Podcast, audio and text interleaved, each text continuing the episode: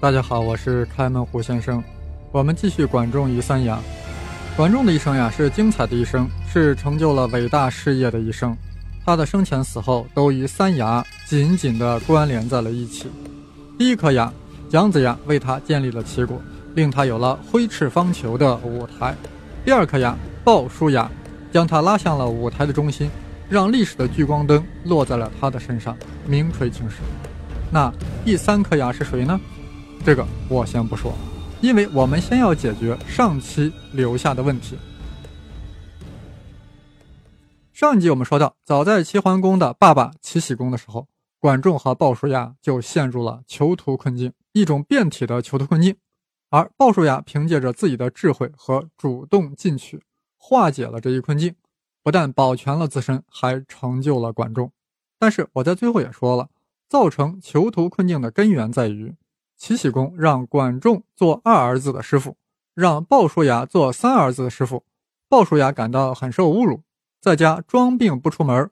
管仲上门进行劝导：“我呀，当老二的师傅，你当老三的师傅。将来老二当了国君，我推荐你；老三当了国君，你推荐我，咱俩不就双保险了吗？”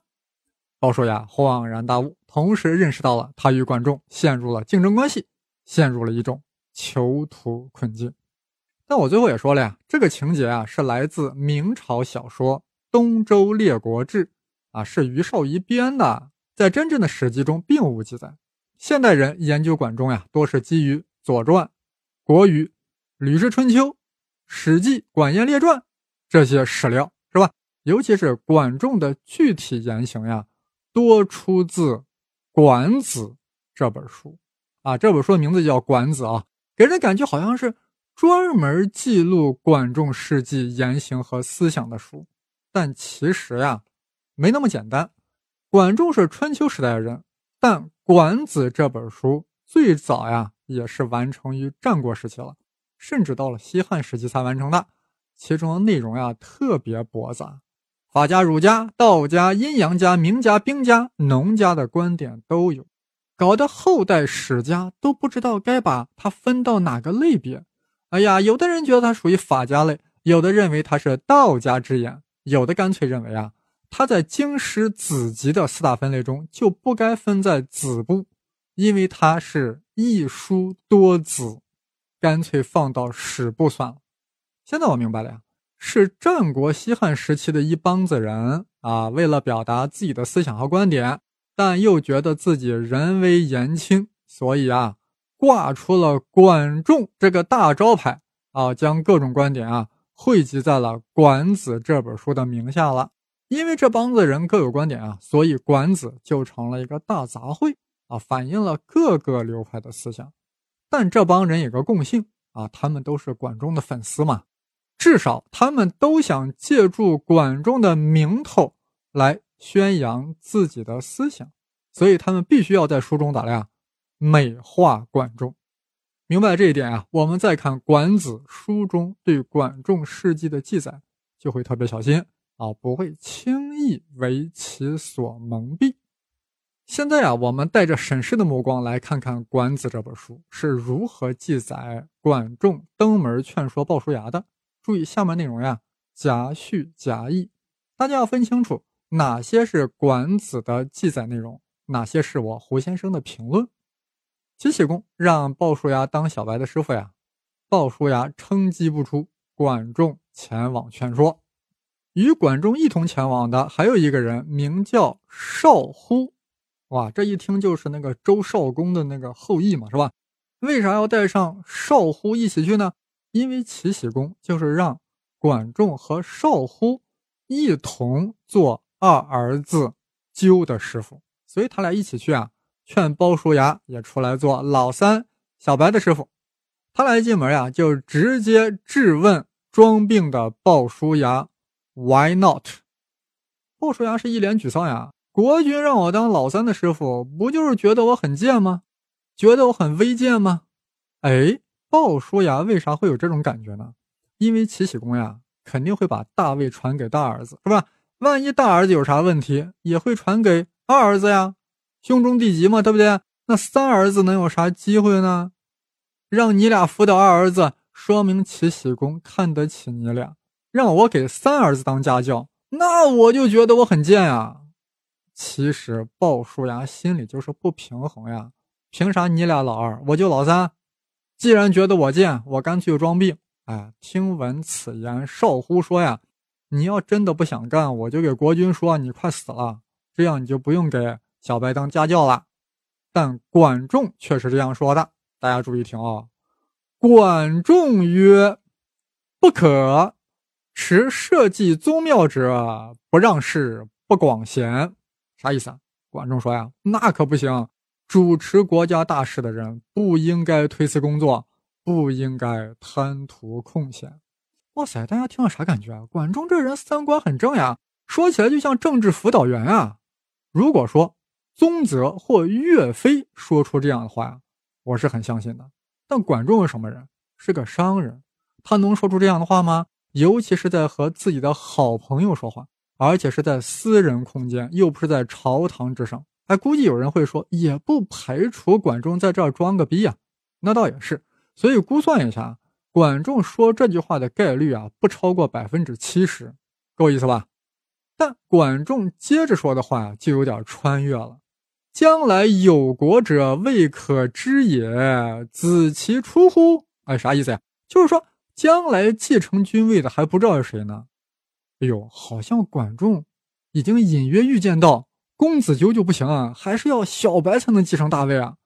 管仲会这样说吗？哎，有可能，因为他要安危鲍叔牙呀，所以姑且认为他这句话的概率啊，说这句话的概率是百分之九十。虽然有点穿越未来，但是管仲呀开始继续穿越，深度穿越，为了抬高老三继任国君的可能性。开始贬低老大和老二了啊！说这个老大品质卑贱，前途未定；说老二的母亲的名声太臭，连累了公子纠；说老三呀，虽然是小白，但是有远虑。哇，各位朋友，管仲好像已经看到未来的大走向了呀！这到底是管仲看到的，还是战国时期的管仲粉丝的马后炮呀？哎，我们姑且存疑。就算管仲慧眼如炬，预见了未来。也有做出准确预测的可能性，这个概率就算是百分之六十吧，对不对？关键是管仲还当着少乎的面说，公子纠就算是当了国君啊，将来也一事无成，成不了大事儿。哇塞，这也太不讲究了吧！你管仲瞧不上自己的弟子，那也要顾及一下少乎的感受吧？我们只能引入这样的假设：少乎与管仲的关系也特别铁，所以。管仲敢在他面前诋毁老大，贬低老二，那我就姑且信了啊！毕竟是三人私事密语，啥都敢说嘛。少乎呀，也确实对管仲这封言辞做出了回击。将来如果谁要夺走了我的弟子公子纠的君位，我就不活了呀！这个少乎呀，豪言壮语，这倒也不奇怪啊，毕竟是人家周少公的后代嘛。问题是。后来的事情的发展呀，正如其所言。上一集我们说到，鲍叔牙带着小白呀，率先从莒国到达了齐国首都，从而继承了君位。少乎和管仲本来指望鲁庄公以武力打败齐国，护送公子纠返回齐国继承君位，没成想鲁国军队不堪一击啊，齐军大胜，在齐国的威胁之下，在齐桓公也就是小白的威胁之下。鲁庄公只好把公子纠给杀了，然后要把少乎和管仲引渡回齐国。哎呀，少乎一看自己的弟子死了呀，于是就自杀了。哎，大家发现没？《管子》书中的少乎穿越了，他早早就知道呀，有人要抢夺公子纠的君位，而且啊，他还给自杀了。哇塞，这个穿越也就罢了啊，关键是书中的管仲，哎，陪着他一同穿越。当管仲听到少乎说：“哎呀，将来要为公子纠自杀时呀，立马进行了表态：我才不会为公子纠而死呢！我肩负着复兴齐国的重任，岂能为鸠而死呢？除非是国家破、宗庙灭、祭祀绝，那我才会去死。”哇！一般读者看到这里，马上会觉得：哇，管仲的境界好高呀，简直就是为鸠而死，轻如鸿毛；为国而死，重于泰山。哎，果然，果不其然，历史后来的发展竟然与管仲的所言极为一致。管仲看到少乎自杀以后，他坚强的活了下来，他忍辱负重的活了下来，返回齐国，做了小白的宰相。哇，前有铺垫，后有呼应，如此专一，如此穿越，岂非小说乎？你们爱信不信，反正我是不信，因为其真实的概率啊，不超过百分之一。估计有人质问我，《管子》书中凭啥要编这么一段呢？原因很简单，因为管仲不为公子纠而死，是不太符合当时的礼法的，不太符合当时的道德标准。尤其他还跑去给逼死公子纠的小白当宰相，这就更加违背当时的伦理了。哎呀，面对管仲这一人生污点，管仲的粉丝们必须要加以粉饰。于是就在《管子》这本书中编撰了这样一段对话，提前树立了管仲只为国死不为纠死的宏大志向，不就是为管仲后来的贪生在找托词呢吗？提前做铺垫的吗？只可惜他们编的太贴切，太严丝合缝了。我胡先生虽然眼拙，也能看出这是虚构而已。若非虚构，岂能如此契合？孔子也是春秋时代人啊，特别赞赏管仲，但管仲的这种行为啊，也的确与儒家伦理相抵触呀，所以子路就先质疑了。孔老师，齐桓公把公子纠杀了，少乎为纠而死，管仲却不死，这不太符合您平时的教导吧？仁，这是您的教导，它不符合仁吧？面对弟子的质疑，孔子要如何为管仲辩护呢？子曰：“桓公九合诸侯，不以兵车，管仲之功也。如其人，如其人。”啥意思啊？齐桓公不用武力啊，就把诸侯联合起来了，这都是管仲的功劳呀。这就是仁，这就是管仲的仁德。听到没有？孔子并没有为管仲不为纠死而做直接的辩护，因为这就没法辩护啊。只好拿管仲后来的功业来说事儿，言下之意是，虽然他当时不为纠死的确不地道，但他后来的功业足以掩盖这个人生瑕疵。哎呀，孔子的辩护有些苍白啊，所以另外一个在场的弟子看不下去了，站出来逼问道：“孔老师，管仲不为公子纠而死也就罢了，怎么能做齐桓公的宰相呢？毕竟是齐桓公逼死了公子纠呀。”管仲这种行为能算仁吗？哇塞，这位弟子简直是要把孔子逼向了死角。这位弟子就是一向以雄辩著称的子贡。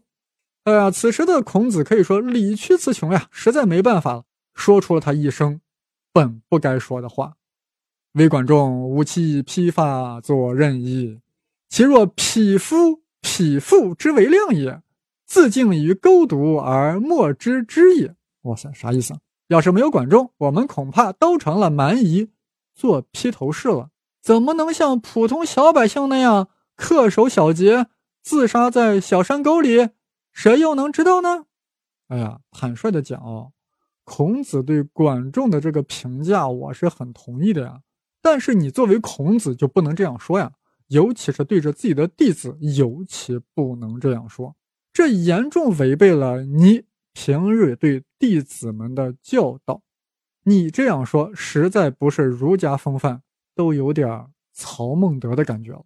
我估计当时呀，孔子也是被逼急了，这话几乎是吼出来的。没办法，话一出口，弟子们赶紧记了下来，所以《论语》上就记载了，孔子留下这话呀，后果很严重呀。那你想，后世之国君和臣子。完全可以据此来违背道德呀！只要来一句，孔圣人都说了嘛，为了大人可以不拘小节嘛，甚至可以发展到马基亚维利的状态，那一定是有违孔丘的初衷的。好，不说这些了啊。那么管仲死后九十来年啊，孔子才出生的啊。如果管仲当年真的说过“死国不死鸠”，是不是孔子能不知道吗？孔子什么人？博览群书，周游列国，当时的事儿，哪怕是传闻，他怎么能不知道呢？如果果真知道管仲早就说过“不为一个人死，而为社稷死，为宗庙而死”，孔子为何不用此言去反驳子路和子贡呢？更何况为宗庙而死，为祭祀而死，这种说法是最符合孔子理智思想的话呀。唯一合理的解释是，孔子从来没听说过，从没听说管仲说过这种话。因为管仲这些话呀，是战国时期管仲的粉丝们才编出来的呀。孔子又不会穿越，他咋可能听说过？所以孔子只能用管仲的实际功业来反驳弟子，搞得很狼狈。好了，那么我们一定想知道啊，管仲当时到底是怎么说的？这鬼才知道。为啥？因为当时在场只有三个人：管仲、少乎、鲍叔牙，三人在密室协商。外人岂能知之呀？所以后人的记载啊都是瞎编的，那就要看谁编的更合理。大家想想，鲍叔牙和管仲是好朋友，又在一起做过生意，都是生意人，他俩一见面会用什么方式来交谈？啊，大家一块脑补一下。我是这样觉得的啊。管仲登门，看到鲍叔牙在家里装病，先捶了他一拳：“你个瓜皮！”让你当老三的师傅，你咋还不乐意？鲍叔牙苦笑了一下，当老三的师傅能有啥好处啊？又当不上国君，将来老大继位，说不定还把老三杀了，我还不跟着倒霉？管仲看着鲍叔牙那窝囊样，不由得讥讽道：“哎，亏你还是个生意人，这可是个大生意，高风险高回报呀！我辅佐老二，你辅佐老三，将来老大很可能出事呀！”那齐国不是老二的，就是老三的呀。这老二平日很纠结，办不成啥大事儿；老三就是个小白，没啥头脑。那将来就是咱俩的天下呀。老二上台，我保举你；老三上台，你保举我。咱俩这就叫双保险。哎呀，听到这，鲍叔牙笑了呀，无商不奸，如其言，如其言。啊，这就是我想象的当时的场景，应该大概是这样的啊。啊。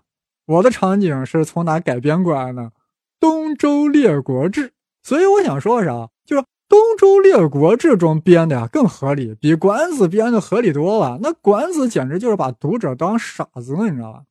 好了，最后呀，我们做一个灵魂追问啊，你管仲为何不为公子纠而死，还去当了小白的宰相？请大家允许我替管仲来回答这个问题，绝对是。客观、公正、全面。第一，管仲就是怕死。他曾经当过士兵，在战场上临阵脱逃多达三次。借口啥？借口是哎，我还有我家里还有老母呢。哇塞，哪个士兵家里没有老母亲？都像你这样，齐国早就 disappear 了。怕死就别当兵。你看人家 USA 的床铺，当年为了躲避服兵役，不去越南战场，人家开了个医院证明，说。说脚上长了骨刺，这就比较好。怕死就别当兵。第二，管仲是个商人，他本来就没有为主而死的理念。弟子死了，那就再换一个有潜力的弟子嘛，干嘛要为纠而死呀？第三，管仲贪图荣华富贵，活着可以去当宰相，可以富可敌国，人有三归，死了岂不可惜？第四。管仲要自我实现，要达到马斯洛的最高境界，不修小节而耻功名，不显于天下也。所以不能死，死了连马斯洛最低层次需求都没了。第五，管仲有复兴齐国的远大志向，要让齐国称霸，岂能一死了之？第六，管仲肩负历史使命，作为。周穆王的后代，他要尊王；作为华夏子孙，他要攘夷，背负着尊王攘夷的伟大使命，岂能一死了之？综合以上六点啊，管仲不能死，坚决不能死，死国不死纠，大哉管子，管子大哉。此时此刻，管仲在九泉之下一定感慨。